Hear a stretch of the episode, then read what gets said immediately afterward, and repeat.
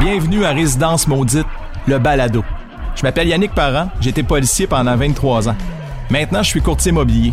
Avec ma femme et ma partenaire d'affaires Mélanie Bergeron, on a parcouru le Québec ensemble pour lever le voile puis les secrets sur des propriétés qui ont été marquées par la catastrophe, le drame ou qui ont été habitées par des criminels notoires.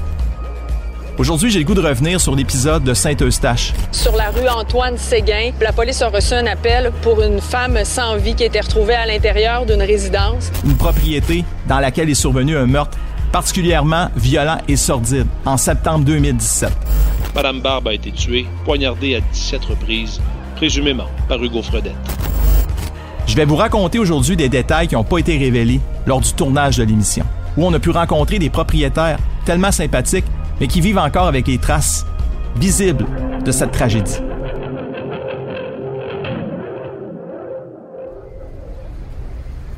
Ben d'abord, tu sais, dans le contexte de résidence maudite, ça c'est une question que je me posais. Tu sais, quand tu rentres dans une maison que tu sais qui a été marquée par un, meurtre, là, tu sais, quelque chose de vraiment sordide, tu te dis, Colin, comment je vais me sentir quand je vais rentrer dans cette maison-là?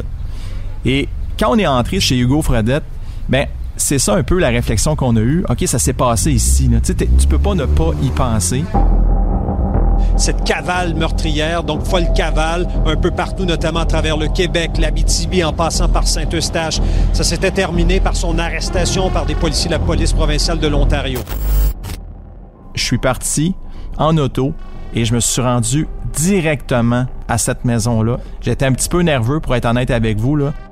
Ça a été vraiment très particulier lorsqu'on est entré sur place pour la première fois. Bonjour. Bonjour. Ça va bien? Ben oui, je lui rentré. Merci. Merci. Bonjour. Ce qui a été marquant pour nous, c'est que c'est, en fait, c'est une très belle maison. C'est lumineux. On a des grandes fenêtres un peu partout, beaucoup de lumière, des plafonds surélevés. C'est une très belle maison. Puis ça, ça mettait en contraste là, tout l'aspect justement du crime sordide euh, et horrible qui est arrivé dans cette maison-là, en parallèle avec une maison dans les faits qui est super belle, bien divisée. Euh, on parle d'une salle à manger, cuisine à air ouverte, euh, salon à air ouvert aussi. c'est vraiment quelque chose qui est tout à fait singulier comme propriété, mais une belle maison. L'homme de 41 ans a pris la fuite avec son fils de 6 ans après avoir présumément assassiné sa conjointe, Véronique Barbe, à Saint-Eustache. Quand on est entré chez Hugo Fredette, ben c'est ça un peu la réflexion qu'on a eue. OK, ça s'est passé ici. Tu peux pas ne pas y penser. On se met à parcourir la maison, puis il est clair que quand on arrive euh, vers la cuisine, on sait très bien que les événements se sont passés là parce qu'on avait vu des photos, on avait vu que la porte patio avait été fracassée par les policiers. Hugo l'empêchait de sortir de la maison. Quand elle a finalement réussi à sortir, nu-pied, sur le balcon pour tenter d'alerter les voisins, il l'a rentrée de force dans la maison, lui mettant la main sur la bouche et la lançant par terre. Premier réflexe, on regarde au sol. Hein? On regarde, on a dit qu'il y a quelqu'un qui a été qui a été couché à cet endroit-là, qui est décédé dans la cuisine. Et là, on a les nouveaux propriétaires qui nous parlent tout bonnement qui nous expliquent là, ce qu'ils ont fait, qui ont, fait comme rénovation dans leur propriété, comme amélioration. On les écoute, mais c'est comme la troisième oreille, tu dis, crime, ok, c'est arrivé, c'est arrivé ici, ça s'est passé là. La dame, la nouvelle propriétaire, possède des photos de l'ancienne, si on veut, maison avant qu'eux se mettent à la rénover, et des photos même qui datent là, du drame avant que la maison soit nettoyée. Alors là, il y a un, comme un grand frisson qui m'a parcouru le corps quand j'ai regardé ça, parce que j'avais l'impression de me retrouver à un endroit, oui, qui a vraiment été nettoyé, qui est impeccable, mais là, ça me frappait en plein visage. Des couteaux qui ont été retrouvés sur cette scène de crime, un dont la lame était brisée et un autre qui a été retrouvé dans le lavabo. Je pense qu'il y a un, élément qui a été marquant aussi lors du tournage, c'est la venue de ces fameux nettoyeurs de scènes de crime euh, dont M. Danny Bizante. J'ai jamais été voir après, d'un meurtre, d'un suicide qu'on a fait. Là. Ça, ça prend ça m'arrive. Puis ah, bon, on fait, on fait un petit peu le tour avec eux. Mais c'est le même plancher. C'est ça, c'est le même plancher. Wow! Elle, là, était exactement ici. Elle était exactement là. À plein ici. On a enlevé la bâche, là. Elle était exactement ici. Mais c'est le sous-sol qui m'intrigue. et on descend, s'en va tout bonnement au sol. Et là, le chat sort du sac. Ces gens-là n'étaient pas capables d'avancer au sol, sentaient une force qui les empêchait d'aller de, d'aller de l'avant. Puis ça, ça, ça m'est jamais arrivé avant, là. Euh, dans les d'autres dossiers, les mandats. Non, jamais. Je, je sais pas, je me sentais une présence comme avance pas là, là. Retourne en haut. Puis, puis votre partenaire a eu la même impression aussi. J'ai rien dit. J'ai dit, Eric, va voir en bas si tu vois quelque chose. J'ai rien, rien, rien dit, Eric. C'est une force qui nous qui nous bloquait. On dit vous arrêtez là, les gars. Continuez pas, s'il vous plaît.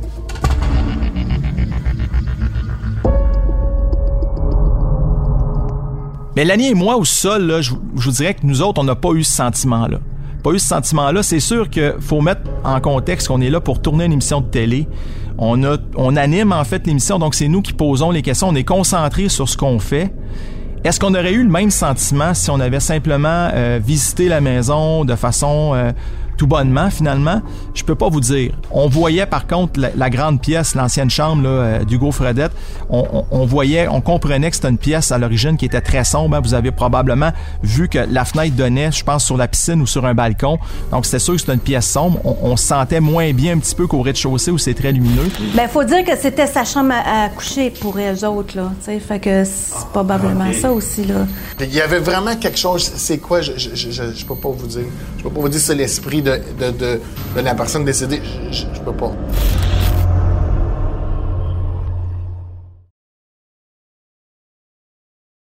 Et on s'approche de la cuisine, de la salle à manger. Il y avait de la vitre qui avait été fracassée. On sait, la porte patio a volé en éclats. De la vitre, on en a ramassé encore après, là. Pas parce que votre travail était mal fait, là, mais, tu sais, je veux dire, on en a ramassé partout, sur, là. sur la galerie, là, entre les, les planches. Oui.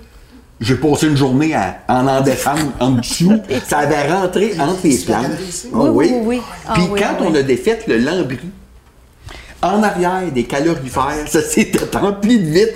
T'as pas enlevé les calorifères pour nettoyer. Tu comprends ce que je veux dire? C'est correct, c'est normal. Quand ces nouveaux propriétaires-là ont pris possession de la maison, il y avait des gouttelettes de sang encore partout, là, pratiquement au rez-de-chaussée, jusque dans la salle de bain. Même après le passage des gens qui nettoient les maisons après des scènes aussi horribles, il restait des traces là, très visibles de sang un peu partout. Ils ont nettoyé ça évidemment. Et on a pu voir un élément qui est, ma foi, pour moi très marquant aussi. Ça, ça m'a amené à beaucoup de questionnements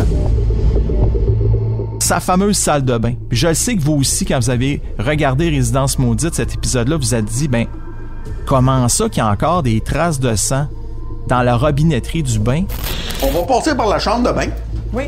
Mais ça, ça a l'air de rien, mais regarde, les poignées, là, il y a encore du sang séché à l'intérieur. On n'a pas réussi à tout enlever. Tu dis, ben, Colin, sais, est-ce que moi, je vivrais avec des traces apparentes d'un crime comme ça passé? Et là, tu te mets à réfléchir, tu te dis, OK, tout est dans la nature humaine. La nature humaine, les valeurs, les convictions. C'est-à-dire que ces gens-là, pour eux, c'est plus ou moins important. C'est pas la maison qui est méchante. C'est une des personnes qui a habité ici. Quand je suis rentrée ici, j'ai- mais moi, je savais pas l'histoire. Parce que je- elle me l'avait dit, mais sans plus. Là, Ah, il y a eu quelque chose là. OK, c'est beau, pas, de problème. Je m'en foutais un peu d'un côté. Fait je rentre, moi, j'étais tout à fait à l'aise. Mon Dieu, c'est la maison qu'on recherche, c'est parfait, c'est clair, c'est grand, c'est ce qu'on voulait, tu finalement. Fait que là, à un moment donné, j'ai dit, ben, moi, je sens, rien. Il dit, qu'est-ce que tu qu'est-ce que en penses? Ben, moi, j'ai pas de problème. Si toi, ça te va, moi, ça me va. C'est des gens qui ne cherchent pas à cacher ce qui s'est passé. Ils ne cherchent pas à effacer la vérité de cette maison-là passée. Ce qu'ils font, en fait, c'est qu'ils acceptent que c'est une nouvelle vie pour leur maison et ils acceptent de vivre aussi avec, oui, des traces du crime, mais d'autres choses. Ils ont conservé à l'extérieur une espèce de petite figurine. Je me souviens pas si c'est un lutin ou un petit animal en plastique là, qui était là de façon décorative, mais qui appartenait aux anciens propriétaires. C'était une façon de dire les enfants dans le passé aimaient ça, voyaient ça, ben nous on l'enlèvera pas de là. On va le garder dans la cour, on va le laisser là, puis ça va être une mémoire de, des gens qui vivaient ici. Ça vous touche quand vous pensez à ça, monsieur? Énormément. Tu fais pas ça, là.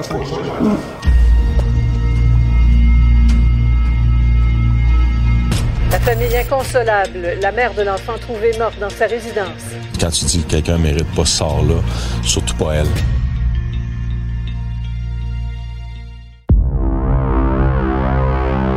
Quand Sylvie et son conjoint aménagé dans l'ancienne maison d'Hugo Fredette, ben monsieur le mentionne hein, lors du tournage, écoute, pour certains on avait l'air des extraterrestres puis il leur faisait sentir là, c'était comme ben voyons donc, t'as vraiment acheté cette propriété là.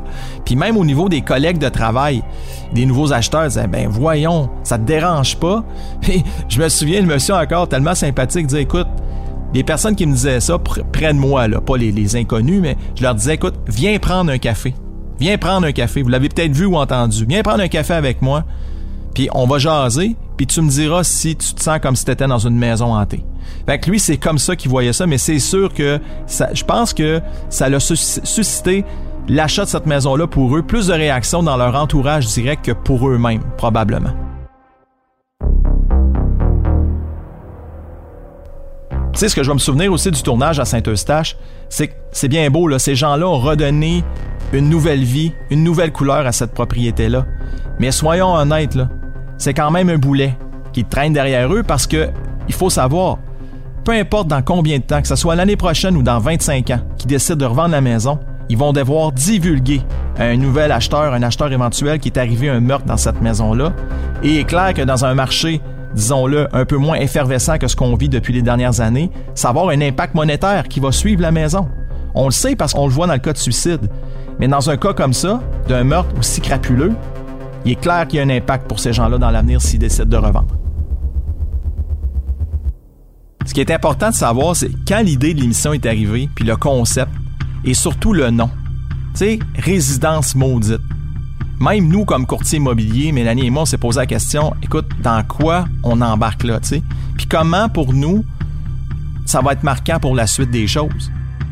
Puis quand on approchait les gens au départ pour leur dire, écoutez, on a une nouvelle émission de télé, on parle des maisons qui ont été marquées par des tragédies, mais ben, pas besoin de vous dire qu'on s'est fait fermer la porte à plusieurs reprises au nez. Puis on s'est rendu compte aussi rapidement, c'est pas une démarche qui peut se faire par téléphone, c'est pas une démarche qui peut se faire par Messenger d'approcher les gens. Ça ne fonctionnait pas. Il va falloir aller rencontrer les gens en personne puis leur expliquer qu'est-ce qu'on fait parce que le titre fait beaucoup trop peur. Tu sais, résidence maudite. Moi, je pense que ces gens-là ont accepté de participer à Résidence maudite parce que, dès le départ, on a senti une chimie. Je crois que ils ont été en confiance. Ben, les gens ont dit OK et on est prêt à participer à ça. Merci d'avoir écouté ce balado Résidence maudite et je vous dis à la prochaine pour un autre épisode.